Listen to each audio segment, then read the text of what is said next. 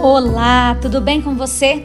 Você está no podcast da Mulher Inteligente. Eu, pastora Karina Tudela, e você na jornada da leitura bíblica diária. E hoje é o dia 21 de agosto, 233 dias lendo a palavra de Deus. Livro de Jó, capítulo 1. Havia um homem na terra de Ur, cujo nome era Jó. E este era um homem sincero, reto, temente a Deus e desviava do mal. E nasceram-lhe sete filhos e três filhas. E era o seu gado sete mil ovelhas, três mil camelos, quinhentas juntas de bois, quinhentas jumentas. Era também muitíssima a gente ao seu serviço, de maneira que este homem era maior do que todos os do Oriente e iam seus filhos e faziam banquetes em sua casa, de cada um no seu dia, e enviavam e convidavam as suas três irmãs a comerem e beberem com eles. Sucedia, pois, que, tendo decorrido o turno de dias de seus banquetes, enviava Jó e os santificava e se levantava de madrugada e oferecia holocaustos, segundo o número de todos eles, porque dizia Jó: Porventura pecaram meus filhos e blasfemaram de Deus no seu coração. Assim o fazia Jó continuamente.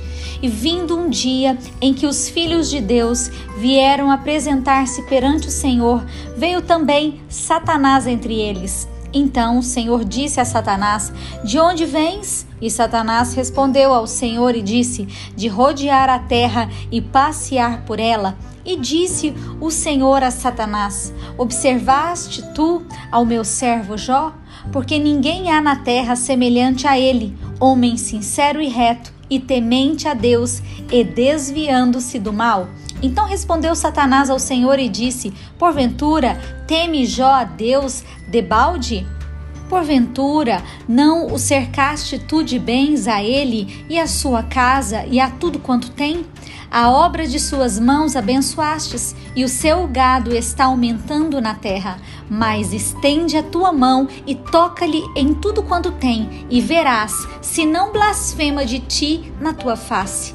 E disse o Senhor a Satanás: Eis que tudo quanto tem está na tua mão, somente contra ele não estendas a tua mão. E Satanás saiu da presença do Senhor. E sucedeu um dia em que os seus filhos e suas filhas comiam e bebiam vinho na casa do seu irmão primogênito, que veio o mensageiro a Jó e lhe disse: Os bois lavravam e as jumentas pasciam junto a eles, e eis que deram sobre eles os sabeus e tomaram, e os moços feriram o fio da espada, e eu somente escapei para te trazer a nova. Estando este ainda falando, veio outro e disse: Fogo de Deus caiu do céu e queimou as ovelhas e os moços e os consumiu, e só eu escapei para te trazer a nova. Estando ainda este falando, veio outro e disse: Ordenando os caldeus, três bandos deram sobre os camelos e os tomaram, e os moços feriram ao fio da espada, e só eu escapei para te trazer a nova. Estando ainda este falando, falando, veio outro e disse: Estando teus filhos e as tuas filhas comendo e bebendo vinho em casa do seu irmão primogênito, eis que um grande vento sobreveio da além do deserto e deu nos quatro cantos da casa, a qual caiu sobre os jovens e morreram, e só eu escapei para te trazer a nova. Então Jó se levantou, rasgou o seu manto, raspou a sua cabeça e se lançou em terra e adorou. E disse: Nu saí do ventre da minha mãe e nu tornarei para ela. O Senhor o deu e o Senhor o tomou. Bendito seja o nome do Senhor. Em tudo isso Jó não pecou, nem atribuiu a Deus falta alguma. E vindo outro dia em que os filhos de Deus vieram apresentar-se perante o Senhor, veio também Satanás entre eles apresentar-se perante o Senhor. Então o Senhor disse a Satanás: De onde vens? E respondeu Satanás ao Senhor e disse: De rodear a terra e passear por ela. E diz o Senhor a Satanás: Observaste o meu servo Jó? Porque ninguém há na terra semelhante a ele, homem sincero e reto, temente a Deus, desviando-se do mal, e que ainda retém a sua sinceridade, havendo-me tu incitado contra ele para o consumir sem causa. Então Satanás respondeu ao Senhor e disse: Pele por pele, e tudo quanto o homem tem dará sua vida. Estende, porém, a tua mão e toca-lhe nos ossos e na carne, e verás se não blasfema de ti na tua face. E disse o Senhor a Satanás: Eis que ele está na tua mão, poupa, porém, a sua vida. Então saiu Satanás da presença do Senhor e feriu a Jó com uma chaga maligna, desde a planta do pé até ao alto da cabeça. E Jó, tomando um pedaço de telha para raspar com ele as feridas, assentou-se no meio da cinza. Então sua mulher lhe disse: Ainda retens a tua sinceridade? Amaldiçoa a Deus e morre. Mas ele lhe disse: como fala qualquer doida, assim falas tu? Receberemos o bem de Deus e não receberemos o mal?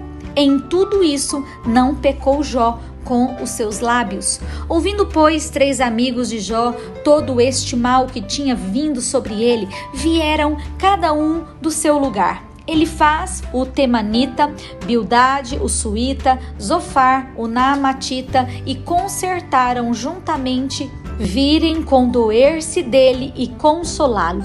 E levantando de longe os olhos e não conhecendo, levantaram a voz e choraram, e rasgando cada um seu manto sobre a cabeça, lançaram pó ao ar.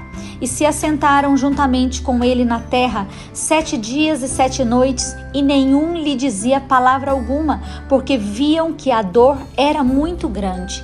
Depois disso, abriu Jó a boca e amaldiçoou seu dia. E Jó, falando, disse: Pereça o dia em que nasci e a noite em que se disse: Foi concebido um homem. Converta-se aquele dia em trevas e Deus lá de cima não tenha cuidado dele, nem resplandeça sobre ele a luz.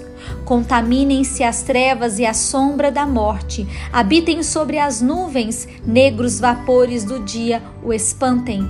A escuridão tome aquela noite e não se goze entre os dias do ano e não entre o número dos meses. Ah, que solitária seja aquela noite e suave música não entre nela. Amaldiçoem naqueles que amaldiçoam o dia, que estão prontos para fazer correr o seu pranto. Escureçam-se as estrelas do seu crepúsculo, que espere a luz e não venha. Não veja a pestanas dos olhos da alva, porquanto não achou as portas do ventre, nem escondeu dos meus olhos a canseira, porque não morri eu desde a madre, e em saindo do ventre não expirei? Porque me receberam os joelhos e porque os peitos para que mamassem? Porque já agora jazeria e repousaria, dormiria e então haveria repouso para mim? com os reis e conselheiros da terra que para si edificavam casas nos lugares assolados?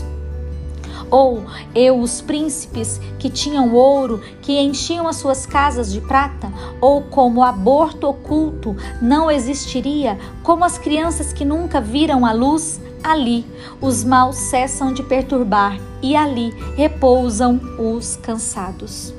Ali os presos juntamente repousam e não ouvem a voz do exator. Ali está o pequeno e o grande, e o servo fica livre do seu senhor. Porque se dá luz ao miserável e vida aos amargurados de ânimo, que esperam a morte e ela não vem, e cavam em procura dela mais do que tesouros ocultos, que a alegria saltam e exultam achando a sepultura? Porque se dá luz ao homem cujo caminho caminho é oculto e a quem Deus o encobriu? Porque antes do meu pão vem o meu suspiro e os meus gemidos se derramam como água. Porque o que eu temia me sobreveio e o que receava me aconteceu. Nunca estive descansado, nem sosseguei, nem repousei, mas veio sobre mim a perturbação.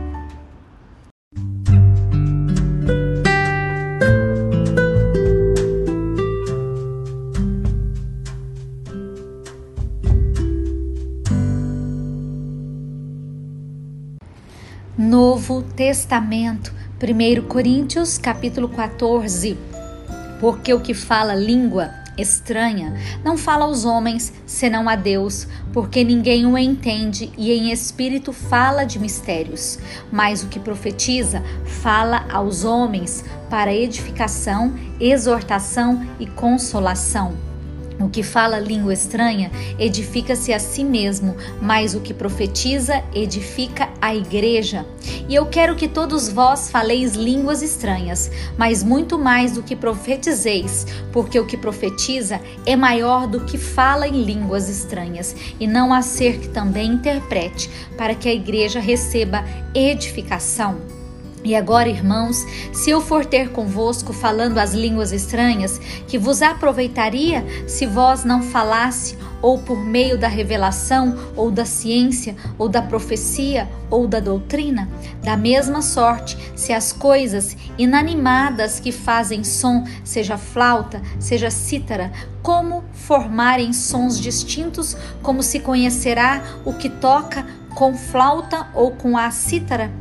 Porque se a trombeta der sonido incerto, quem se preparará para a batalha? Assim também vós, se com a língua não pronunciardes palavras bem inteligíveis, como se entenderá o que se diz? Porque estareis como que falando ao ar. Há, por exemplo, tanta espécie de vozes no mundo e nenhuma delas é sem significação, mas se eu ignorar o sentido da voz, serei bárbaro para aquele a quem falo, e o que fala será bárbaro para mim. Assim também vós, como desejais dons espirituais, procurai sobejar neles para a edificação da igreja, pelo que o que fala em língua estranha, ore para que possa interpretar, porque se eu orar em língua estranha, o meu espírito ora bem, mas o meu entendimento fica sem fruto. Que farei, pois? Orarei com o espírito, mas também orarei com o entendimento? Cantarei com o espírito, mas também cantarei com o entendimento? Doutra maneira, se tu bendizeres com o Espírito, como dirá o que ouça o lugar do indouto? O Amém sobre a tua ação de graças, visto que não sabe o que dizes? Porque realmente tu dás bem as graças, mas o outro não é edificado.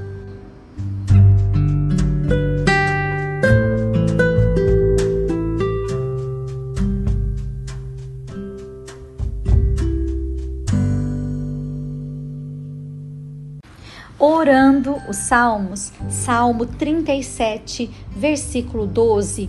O ímpio maquina contra o justo e contra ele range os dentes. O Senhor se rirá dele, pois vê que vem chegando o seu dia.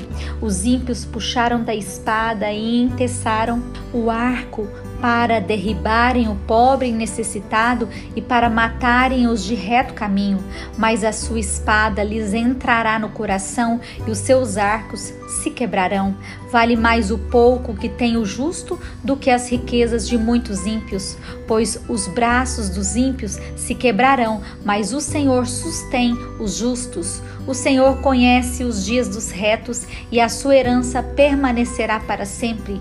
Não serão envergonhados nos dias maus e nos dias de fome se fartarão, mas os ímpios perecerão e os inimigos do Senhor serão como a gordura dos cordeiros. Desaparecerão e em fumaça se desfarão. O ímpio toma emprestado e não paga, mas o justo se compadece e dá, porque aqueles que ele abençoa herdarão a terra, e aqueles que forem por ele amaldiçoados serão desarraigados. Os passos de um homem bom são confirmados pelo Senhor, e ele deleita-se no seu caminho. Ainda que caia, não ficará prostrado, pois o Senhor o sustém com a sua mão. Fui moço e agora sou velho, mas nunca vi desamparado justo, nem a sua descendência a mendigar o pão. Compadece sempre e empresta, e a sua descendência é abençoada. Aparta-te do mal e faz o bem, e terás morada para sempre, porque o Senhor ama o juízo e não desampara os seus santos. Eles são preservados para sempre, mas a descendência dos ímpios será desarraigada. Os justos herdarão a terra e habitarão nela para sempre. Provérbios capítulo 21, versículo 25.